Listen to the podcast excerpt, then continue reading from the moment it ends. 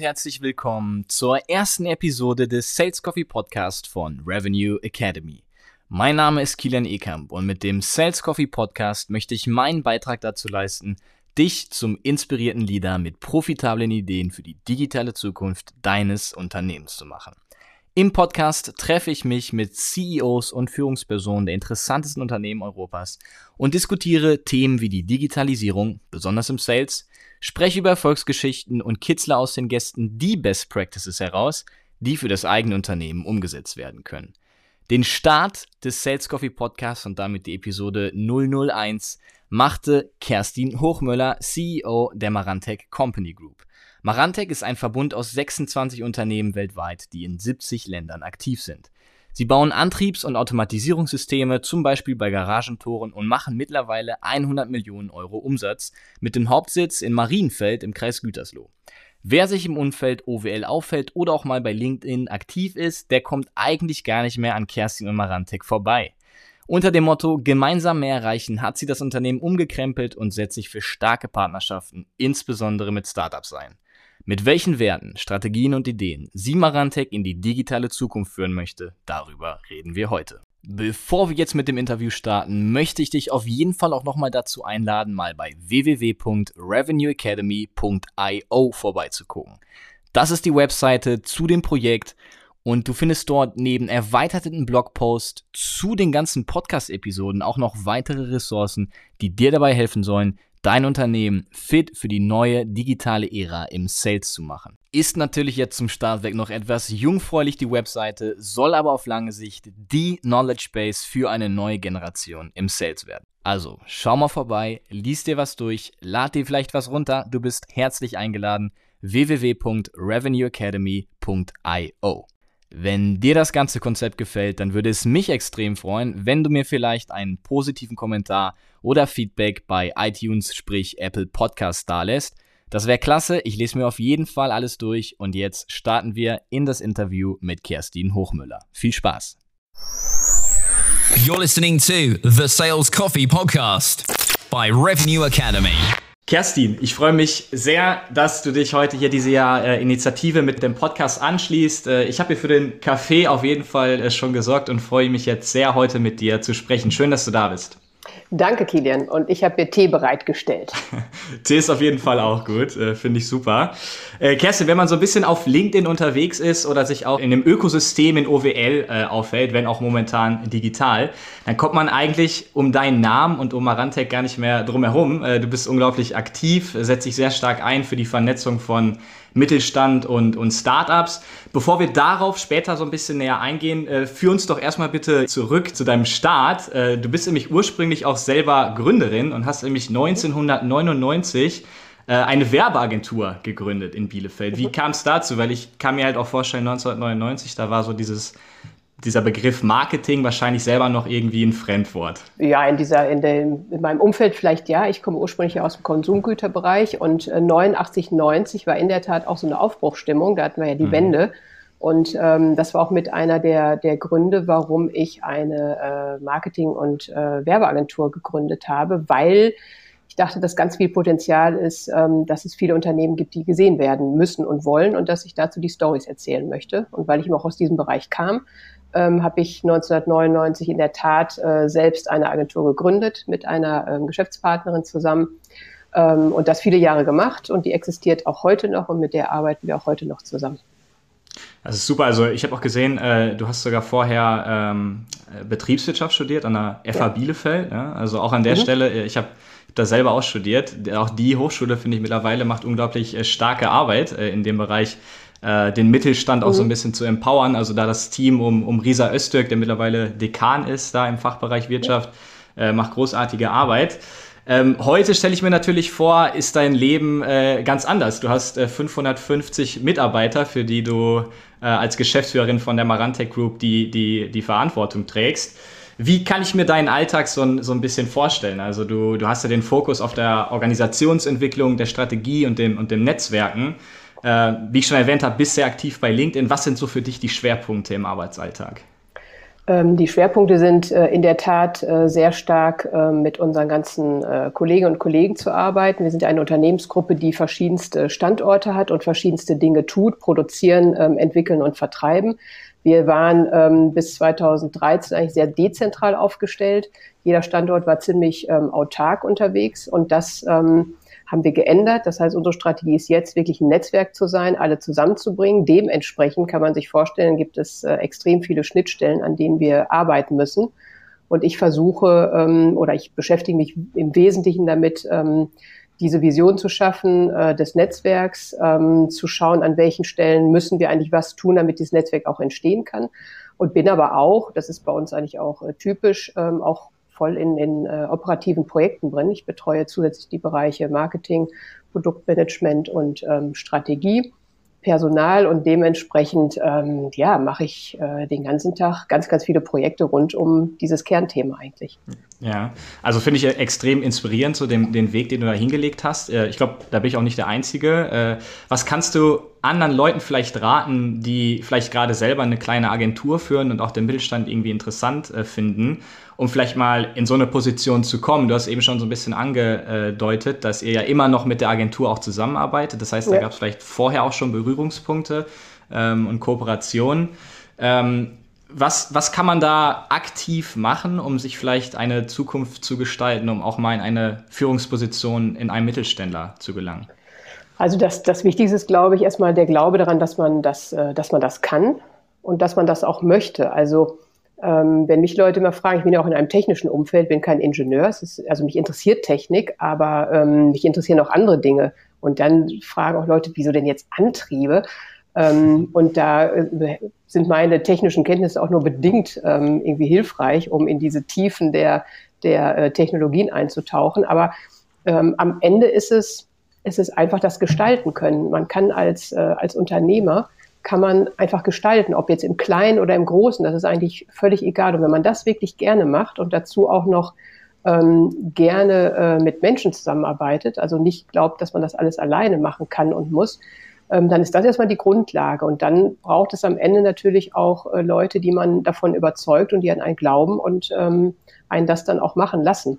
Also das, mhm. das gehört so zusammen, wobei die Erfahrung ist, wenn man, wenn man äh, an sich selber da wirklich glaubt und das auch, ähm, das auch äh, möchte, dann kriegt man es auch rüber und dann findet man auch ähm, entsprechend Anerkennung und kann es dann auch tun.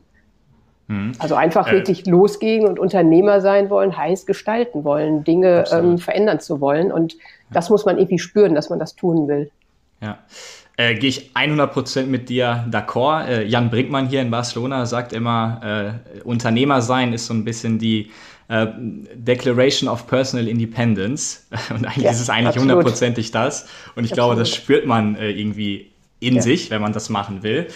Ähm, wenn man jetzt mal speziell bei Marantec äh, guckt, wenn man sich mal zum Beispiel auf eurer Webseite so ein bisschen umschaut, man sieht auf jeden Fall, ihr habt so einen, einen Leitfaden, ein, ein Motto, das durch, euch, durch eure Firma geht, durch euer Unternehmen. Und zwar ist das gemeinsam mehr erreichen. Ich glaube, das schlägt sich bei euch ganz speziell darin nieder, dass ihr auch viel äh, kooperiert mit Startups. Was hat das so ein bisschen den Hintergrund? Hast du das vielleicht auch ein Stück weit in, in das Unternehmen reingebracht? Ist das deine Philosophie? Was kannst du dazu erzählen? Also meine Philosophie ist es auf jeden Fall, dass man gemeinsam etwas tut.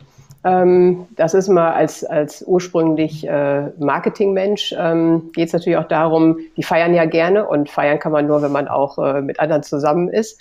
Ähm, insofern glaube ich, ist dieses, dieses äh, Gesellige und dieses Gemeinsame im Team etwas zu erreichen einfach eine Grundlage. Und ähm, die hat damit begonnen, dass, dass wir das äh, natürlich erstmal für unsere eigenen Mitarbeiterinnen und Mitarbeiter umsetzen wollten, gemeinsam etwas zu tun, ähm, hieß dann eben auch ähm, Hierarchien weitestgehend abzuschaffen ähm, und das Miteinander zu fördern. Und daraus ist dann ähm, auch entstanden, wenn wir das nach innen machen, ähm, ergibt sich das nach außen und eigentlich im Wesentlichen getrieben durch das ganze Thema IoT und Connectivity, weil ähm, dort haben wir ziemlich schnell für uns ähm, definiert, wir sind da keine Spezialisten. Ähm, wenn wir das in unserem, in unserem Gedankenkreis tun, dann wird das nichts Großes. Ähm, und da war es dann eigentlich relativ leicht zu sagen, wir müssen uns öffnen und wir müssen uns jemanden suchen, der das auch wirklich lebt und der das auch verinnerlicht. Und dann ist es natürlich absolut naheliegend, das mit Startups zu machen, weil äh, mehr neue Welt geht dann eigentlich gar nicht. Und so haben wir uns auf eine erste Kooperation mit einem Startup eingelassen. Und ähm, das muss man sagen, die haben uns komplett ähm, verändert und auch nochmal darin bestätigt, dass es äh, ziemlich ja, interessant, cool und auch ähm, kulturverändernd ist, sich mit, äh, mit Unternehmen, speziell auch mit Startups äh, zusammenzutun. Ähm, ich glaube, man kann das ja auf jeden Fall erwähnen. Es ist ja auch, äh, es weiß ja eigentlich jeder äh, im Netzwerk, dass ihr viel mit Value Desk äh, auch zusammenarbeitet. Ja, ja. Startup ja. aus dem Bielefelder Ökosystem. Grüße gehen raus an der Stelle an die Gründer ja, Thorsten genau. Bentlin, Tennis Kutraro und Ingo Rostdeutscher. Machen eine super Arbeit. Ähm, wie genau kann man sich das denn vorstellen, was die auch intern bei euch äh, bewegt haben? Du hast eben schon mal gesagt, unternehmensintern, ihr habt halt Hierarchien abgeschafft. Was heißt das genau und was kann man vielleicht auch äh, als äh, Mittelständler sich da bei euch abgucken? Was sind da die Vorteile für euch, die sich daraus ergeben haben? Also unser Ansatz ist, ähm, Hierarchie ähm, ist eigentlich ähm, Entscheidung und Entscheidung ergibt sich aus, ähm, aus Erfahrung, aus Respekt vor, vor Wissen und nicht aus, äh, und nicht aus Positionsdenke.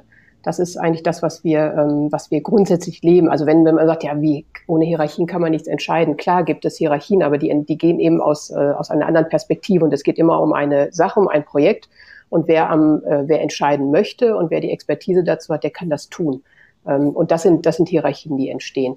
Und was wir ähm, in Bezug auf äh, Startups machen und ähm, Value Desk, aber auch mit, mit anderen Startups, mit denen wir arbeiten, wir vernetzen uns halt. Das heißt, wir, wir begnügen uns nicht damit, äh, zu sagen, es gibt jetzt hier ein, ein Projekt und da gibt es eine Person, die, ähm, die arbeitet mit denen zusammen, sondern wir, wir vernetzen das irgendwie komplett ins Unternehmen. Das heißt, äh, am Ende arbeiten wir eigentlich miteinander, als wären wir Kollegen und wären in einem, in einem Umkreis äh, tätig. Und ähm, das führt dann auch dazu, dass äh, wir einen ziemlich großen Impact natürlich bekommen zu Arbeitsweisen, Arbeitsmethodiken. Startups arbeiten völlig anders. Die stressen uns natürlich auch ziemlich in Form von äh, schnellen Antworten, in Form von ähm, einfach mal machen und nicht 30.000 Mal Bedenken haben. Also all diese Dinge, sagen wir so, die, die wir in gewisser Weise als Nachteile haben im Mittelstand, kompensieren die wir können auf der anderen Seite natürlich von unseren Erfahrungen was zurück, äh, zurückgeben und so entsteht eigentlich ein, ja, ein, ein super Miteinander. Aber im Wesentlichen geht es darum, nicht, nicht irgendwie so einzelne Positionen zu schaffen, sondern wirklich komplett im Unternehmen zu vernetzen. Das ist, das ist äh, die Idee dahinter. Ja, äh, um mal so ein bisschen den, den äh, Schwenk zu machen in den Sales-Bereich, ich habe das ja auch angedeutet, das ist so ein bisschen hier das Common Theme in dem Podcast. Äh, wenn man von außen nicht so viel mit diesem Bereich so zu tun hat, dann kann man oftmals irgendwie den äh, Anschein erlangen, es geht im Sales vor allem irgendwie darum, die die Konkurrenz auszustechen. Ich glaube, du siehst das ein bisschen anders. Ja, ihr kommt viel über Kooperation. Ähm, wie, wie siehst du diese Position eures eigenen Anstrichs genau für diesen Bereich? Also seid ihr vielleicht auch mit offensichtlicheren Konkurrenten teilweise in einem konstruktiven Austausch und äh, kooperiert? Also grundsätzlich ist unser Ehrgeiz natürlich schon, äh, Nummer eins zu sein oder jedenfalls führend zu sein. Also das sage ich immer, wir machen das natürlich, ähm, weil wir Spaß haben wollen und weil wir daran glauben, dass Menschen so arbeiten wollen. Aber wir sind auch ehrgeizig und wollen auch ähm, in der obersten Liga spielen und wollen da auch ähm, wirklich sehr, sehr gut sein. Der Weg dahin äh, und wann sind wir eigentlich sehr, sehr gut, der bedeutet, es ist nicht immer nur gemessen am, am Umsatz oder an der Marktposition, ähm, sondern es ist eben auch daran gemessen, wie man etwas erreicht. Und ähm, Kooperationen, die wir im, im Wesentlichen eingehen, die helfen uns natürlich dabei, wirklich führend zu sein, weil sie uns einfach ergänzen in unserem Leistungsspektrum und in unserer Schnelligkeit auch äh, Lösungen anzubieten. Und in Bezug auf äh, unsere eigene Branche oder auch äh, in Bezug auf Kooperation auch mit, äh, mit, mit, mit Wettbewerbern geht es eigentlich auch darum, ähm, den, Gesamt, die Gesamt, den gesamtgesellschaftlichen Ansatz zu sehen. Also dass es keinen Sinn macht, wenn jeder alles alleine macht, weil wir dann einfach Ressourcen verschwenden und auf Dauer nicht erfolgreich sein werden, sondern der Erfolg in dem Sinn, in dem man sich verbindet, dann aber auch heißt, wirklich im globalen Wettbewerb gegen China, gegen ähm, generell Asien, gegen Billigprodukte und so weiter. Und ähm, da wollen wir natürlich auch führend sein. Und das geht auch nur, wenn wir uns auch ähm, mit anderen Mittelständlern vernetzen Sonst ähm, wird das für die meisten auf Dauer meiner Meinung nach halt nicht reichen. Und insofern ist der Ehrgeiz da, aber es ist ein anderer Blick darauf, was eigentlich heißt, führend zu sein.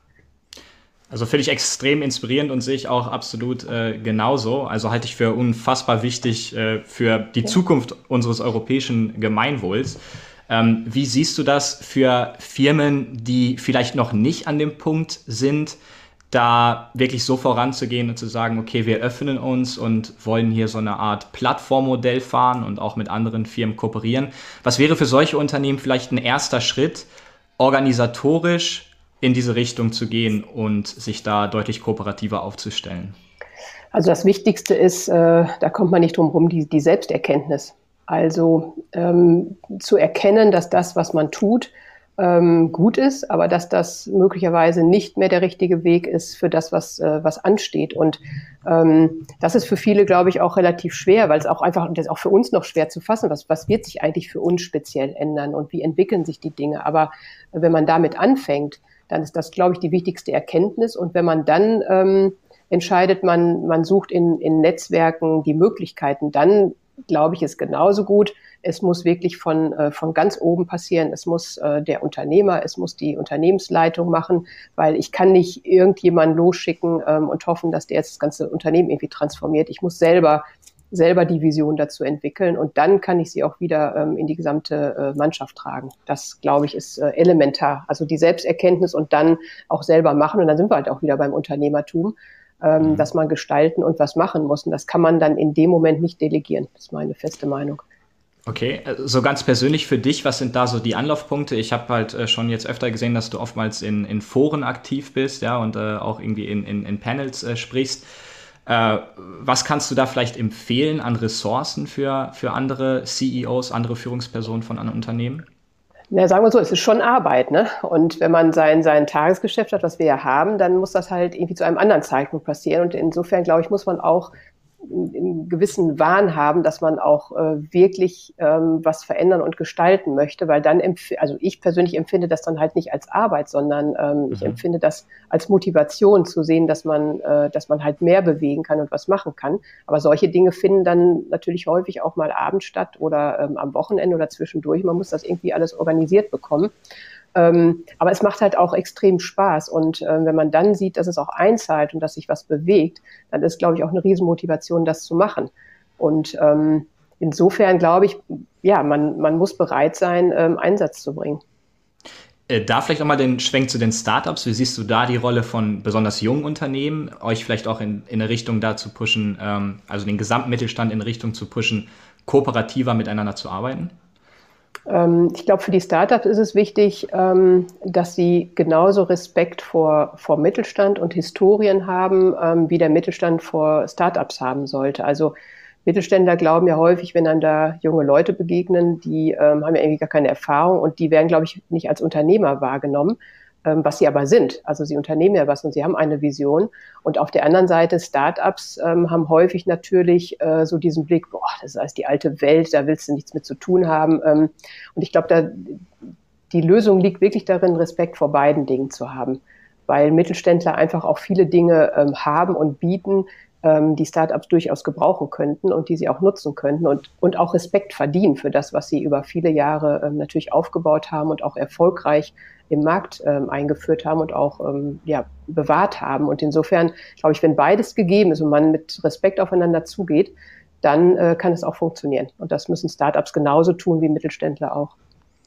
Absolut, äh, sehe ich auch ganz genauso. Ich finde, da eigentlich äh, haben wir vor allem in, in Ostwestfalen-Lippe, ganz speziell in Bielefeld, einen ein super Beispiel, wie gut es eigentlich funktionieren kann, ja, mit der Founders Foundation als Initiative und darum herum im Ökosystem, ähm, ja, eigentlich Initiativen wie der, wie der Pioneers Club, die Hinterland of Things, wo wirklich Mittelständler und Startups auch zusammengebracht werden. Also wer noch nicht in diesem Bereich als Mittelständler und als Startup sich besonders engagiert hat, an dieser Stelle auch wärmste Empfehlung, besonders äh, in das Ökosystem in OWL einzutauchen. Ähm, du hast eben schon mal so ein bisschen angesprochen, was äh, euch vielleicht jetzt auch in Zukunft erwartet. Ähm, ich finde es super spannend momentan. Die Welt dreht sich natürlich äh, extrem schnell. Wir haben kurz eben schon mal angesprochen, du hast äh, 1999 deine Marketingagentur gegründet. Das war eine ganz besondere äh, Zeit, die Dotcom-Zeit. Jetzt haben wir wieder irgendwie äh, so Iniz Initiativ, würde ich sagen, gefühlsmäßig stehen wir wieder vor einer ähnlichen Phase. Was glaubst du, rollt gerade auf uns zu und äh, im Speziellen auch, auf was muss Marantec sich vorbereiten in den nächsten Jahren? Also ähm, wenn ich mit Marantec anfange, auf uns rollen natürlich eine ganze Menge Dinge zu. Ähm, alleine das ganze Mobilitätsverhalten und ähm, äh, wie Leute wohnen und leben werden und wie sie sich fortbewegen werden. Wir leben natürlich sehr stark davon, dass, ähm, dass Menschen Autos haben, Garagen haben und ähm, wir die, ähm, die ausstatten können. Und im, im gewerblichen Bereich leben wir davon, dass es äh, Fabriken gibt, dass, in, dass äh, produziert wird dass diese Fabriken ähm, geschaffen werden, modernisiert werden, ähm, dass auch weiterhin Standorte Deutschland, Europa auch überhaupt produzieren. Ähm, und da wird es natürlich viele Veränderungen geben. Einmal generell in den, in den Lebenskonzepten der Menschen. Und das andere ist natürlich auch durch die ganzen Thema, die, äh, Themen Digitalisierung ähm, ergeben sich auch nochmal ganz andere Ansprüche, sodass wir auf der einen Seite sagen, ähm, Hardware wird man immer brauchen und auch gute Hardware, weil äh, alle Welt will Software machen, aber ohne dass irgendeine Hardware dahinter steht, die auch eine, eine ähm, Software bedient, funktioniert es halt nicht. Ähm, heißt aber auch im Umkehrschluss, das, was wir hardware-technisch bauen, muss natürlich perfekt auch ähm, mit, mit Software und mit äh, digitalen äh, Geschäftsmodellen äh, zusammenarbeiten. Und da gibt's große, große Herausforderungen. Auf der anderen Seite liegen da auch riesige Chancen und Möglichkeiten. Und ähm, von daher, wenn wir den Weg gehen und wenn wir uns verändern und wenn wir ähm, positiv darauf gucken, dann haben wir auch unendlich Möglichkeiten, weil ich glaube, mit dem Thema Automatisierung sind wir gut aufgestellt. Ähm, generell kommt auf, auf Mittelstand ähm, und auf Industrie äh, eine ganze Menge zu, weil ich glaube, dass wir in vielerlei Hinsicht ähm, im Hintertreffen sind und wirklich ähm, auch so langsam mal in die Pushen kommen müssen. Ähm, einfach weil wir auf der einen Seite den Mittelstand haben und auf der anderen Seite äh, Mittelstand aber auch sehr ähm, auf sich immer guckt und auf sich bedacht ist. Und das werden wir die, in, im globalen Wettbewerbsumfeld werden wir das nicht schaffen, wenn wir, wenn wir nicht die Stärken bündeln. Wenn wir das tun, muss man auf der anderen Seite auch sagen, entsteht ein, ein, eine, eine Energie und eine, eine Möglichkeit, die, an, die auch einzigartig sein wird. Und das ist etwas, was wir versuchen wollen, ein bisschen zu pushen, weil wir haben die Chancen, aber wir müssen auch wirklich aufwachen. Es ähm, ist eigentlich auch schon sehr, sehr, sehr spät, meiner Meinung mhm. nach. Ähm, also du hast jetzt eben schon mal auch kurz angesprochen, ähm, dass besonders auf Marantec, wie gesagt, sich da im Consumer-Bereich auch gerade sehr viel ändert. Ähm, meiner Meinung nach da oftmals der Schlüssel zum Erfolg ist einfach extrem nah an dem Kunden ran zu sein. Es gibt natürlich ein äh, besonders populäres Beispiel da mit Jeff Bezos und Amazon, äh, der es halt wirklich geschafft hat, eine Riesenfirma aufzubauen, eben durch diesen extremen Fokus ähm, auf die Kundennähe. Wie geht ihr davor? Was, was sind da eure Best Practices sozusagen, um wirklich extrem nah am Kunden zu sein und immer sozusagen die Nase vorzuhaben, um zu verstehen, was ihr sowohl auf industrieller, gewerblicher als auch auf Privatkonsumentenseite ähm, liefern müsst? Genau, das, äh, da sind wir natürlich auch bei. Wir äh, sind ja bisher eigentlich ein reiner B2B-Anbieter und das bedeutet eben auch, äh, am Ende des Tages äh, hast du wenig Wissen über äh, die Menschen und Organisationen, die deine Produkte eigentlich verwenden. Und da sind wir natürlich dabei, das zu ändern. Ähm, die Grundlage dafür ist, dass unsere Produkte natürlich digitalisierungsfähig sein müssen. Das haben wir geschaffen in den letzten Jahren und haben jetzt auch erste ähm, erste Produkte, Use Cases ähm, für unterschiedliche Zielgruppen. Also wir selektieren jetzt sehr stark die Märkte, haben beispielsweise ein komplettes äh, äh, Parkraumbewirtschaftungs-Leistungsspektrum ähm, aufgebaut, was in der Form ähm, einzigartig ist und was schon genau auf diese Zielgruppe einzahlt und sind jetzt eben auch dabei, weitere ähm, Zielgruppen zu selektieren und denen eben auch speziell äh, komplette Lösungen anzubieten. Und das schaffen wir durch die Kooperation und dadurch, dass wir digitalisiert jetzt ähm, vorbereitet sind. Aber genau Stichpunkt, das ist der Punkt, ja. Ja, also Stichpunkt Digitalisierung, äh, gerade natürlich ganz besondere Zeiten äh, inmitten einer Pandemie oder hoffentlich am Ende einer Pandemie. Das hat natürlich äh, unsere Art und Weise zu arbeiten auch extrem verändert. Äh, ich gehe davon aus, auch bei Marantec äh, äh, hat, hat das auf jeden Fall Einfluss gehabt. Äh, Leute gucken jetzt natürlich irgendwie nach Best Practices für ihre Unternehmen, äh, wie das Ganze funktionieren kann. Ich führe gerade extrem viele Gespräche mit anderen Mittelständlern und da gibt es auch oftmals im Sales-Bereich jetzt gerade extreme Einbrüche, weil die Firmen mhm. oftmals gar nicht vorbereitet sind. Wie mache ich jetzt zum Beispiel Sales oder auch innerorganisatorisch? Wie gehe ich mit meinem Personal um? Wie arbeiten wir jetzt zusammen? Was hat sich bei euch speziell im Workflow verändert und was sind vielleicht so Tipps, die du da teilen könntest, was für euch gut funktioniert hat? Also ähm, wir haben zwar vorher auch schon Homeoffice gemacht und auch flexible ähm, Arbeitsmodelle angeboten, aber die Corona-Krise hat das natürlich nochmal extrem beschleunigt. Ähm, da waren auf einmal alle im Homeoffice. Das funktioniert hervorragend und wir sind auch gerade dabei, eine große Umfrage zu machen, äh, wie sich das in Zukunft eigentlich jeder vorstellen kann. Ich glaube, das ist etwas, ähm, das wird funktionieren. Es wird auch nie wieder so sein wie vorher, dass alle ähm, den ganzen Tag im Büro sitzen. Ähm, ob man das jetzt tut oder nicht tut, ich glaube, das ist unkritisch in Bezug auf sein, sein Geschäftsmodell und wie man arbeitet. Es sei denn, die Mitarbeiter sind nicht mehr zufrieden, weil sie so nicht mehr arbeiten wollen, dann, dann werden halt Leute kündigen. Dann muss man gucken, ob man sich anpassen muss. Aber im Bereich Vertrieb entstehen natürlich extreme Verwerfungen. Also von äh, wir warten mal, das wird alles wieder so wie vorher, ähm, mussten wir natürlich auch ähm, Überzeugungsarbeit leisten. Das wird nicht mehr wie vorher. Und was können wir denn jetzt tun und welche, ähm, welche neuen Wege gibt es, Kontakte zu den Kunden zu haben? Also darin zu schulen, digitale äh, Gespräche zu führen, darin zu schulen, ähm, ganz anders mit, mit Kunden in Kontakt zu treten. Da haben wir jetzt verschiedenste Dinge ausprobiert. Wir hatten auch letzte Woche äh, eine digitale Messe, die an die Füße stattfinden sollte, die wir dann schon komplett digital gemacht haben, wo auch riesige Learnings entstanden sind für alle Vertriebsleute da arbeiten wir gerade intensivst dran, ähm, andere Wege zum Kunden zu finden, weil ähm, die, die da sind, bestehen nicht mehr. Und das andere ist die ähm, Argumente, die man vorher hatte, ob über Prospekte oder Gespräche, die finden auch nicht mehr statt, weil die im Internet stattfinden werden. Und ähm, das ist gerade ein Riesen, äh, Riesenprojekt, das umzustellen. Und das, glaube ich, das, das muss jeder tun. Und da kann man natürlich auch voneinander lernen, weil äh, wir sind ja nicht die Einzigen, die vorher äh, Leute durch die Gegend geschickt haben im Auto und Flugzeug die das jetzt nicht mehr tun können. Aber das, das, ja, das muss komplett verändert werden. Absolut, meiner Meinung nach un, un, unfassbar auch, was sich da für Chancen eigentlich auch auftun. Ja. Also ich kann mal vielleicht ja. so ein bisschen Insights geben. Hier in Barcelona äh, gibt es zum Beispiel eine sehr, sehr spannende Firma, ein Startup aus dem Legal Tech-Bereich, äh, Pridatect.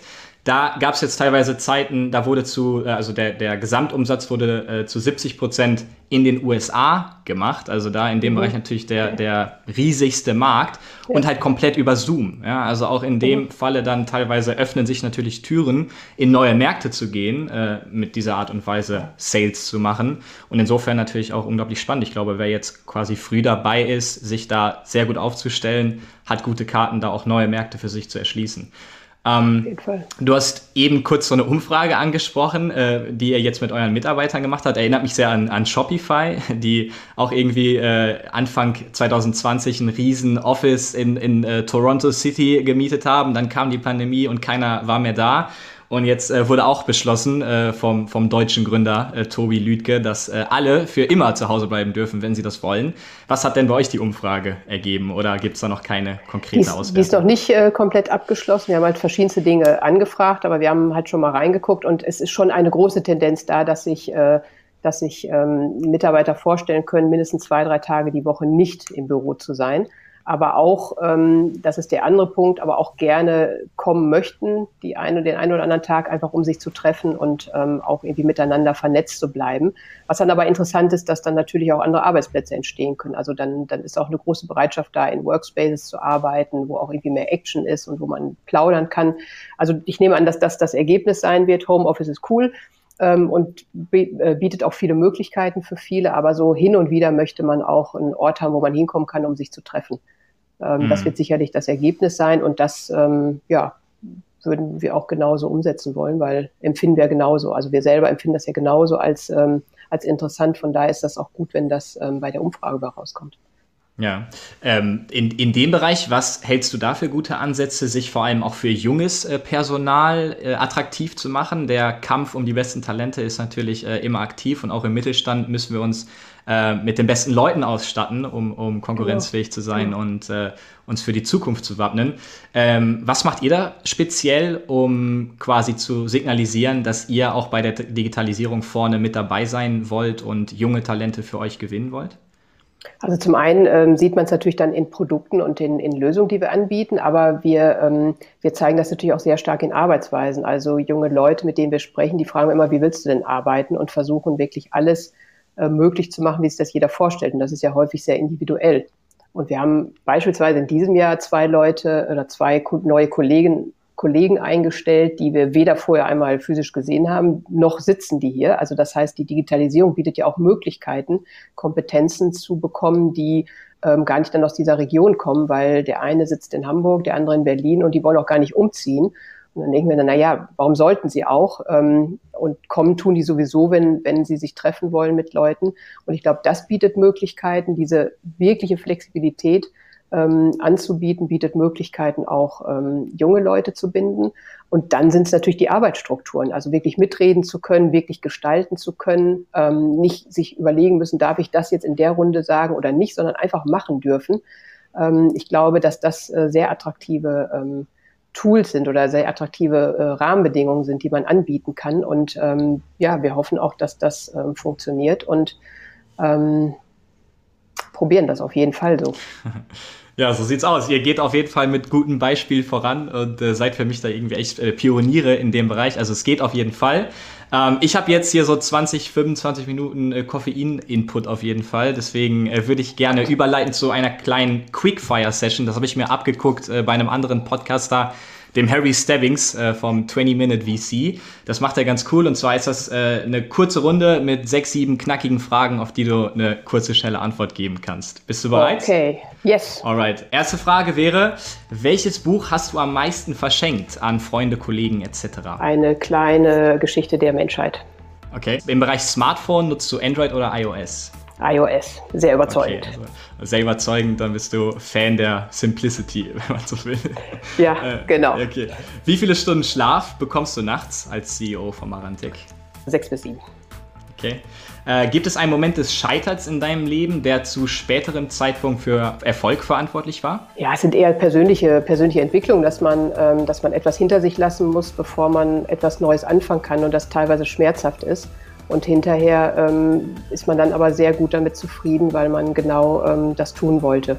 Eher, eher in die Richtung, ja, da gibt es natürlich ein paar Momente. Welches ist das wichtigste Tool in deinem Arbeitsalltag? Ich glaube, mein Rechner mittlerweile. Rechner und, äh, und äh, nee, eigentlich der Rechner. Smartphone ist es gar nicht mehr, weil man irgendwie nur noch in Videokonferenzen unterwegs ist. Okay. Ja, ohne den ging nichts. Also ganz speziell wahrscheinlich Zoom etc. Äh, für die Videocalls. Zoom, Teams, egal was. Ähm, ich nutze da alles Mögliche. Ja. Alright. Was ist deiner Meinung nach die Nummer 1 Charaktereigenschaft, die jeder CEO braucht? Menschlichkeit. Was würdest du einem smarten Studenten oder einer smarten Studentin raten, der die kurz davor ist, in die echte Welt einzutauchen? Sich genau zu überlegen, was man wirklich möchte und das dann auch zu tun. Super.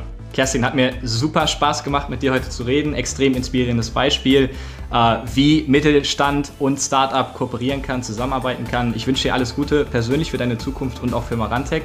Und äh, ja, hoffe, wir laufen uns auch äh, in OWL mal wieder über den Weg, äh, wenn ich. Das wenn ich werden wir garantiert. Super. Danke dir. Alles Gute. Ciao. Bis dahin, danke auch. Tschüss. Das war sie also, die erste Episode des Sales Coffee Podcast von Revenue Academy. Es freut mich sehr, dass du bis zum Ende durchgehört hast. Ich hoffe, es hat dir gefallen und du konntest was lernen von so einer inspirierenden Person wie Kerstin Hochmüller es ist. Wenn du diese Episode auf Apple Podcasts gehört hast, dann würde es mich mal interessieren. Was denkst du? Wie können der deutsche Mittelstand und Startups in Zukunft noch besser gemeinsam zusammenarbeiten? Lass mich das gerne mal wissen in der Review-Section, würde mich sehr freuen, von dir zu hören. Nicht vergessen, den Podcast zu abonnieren, ganz gleich, ob du auf Apple Podcasts oder auf Spotify hörst. Du findest den Podcast überall und ab jetzt gibt es neue Episoden jeden Montag um 6 Uhr morgens. Ja, 6 Uhr morgens. Ich freue mich drauf. Bis dann. Ciao, ciao.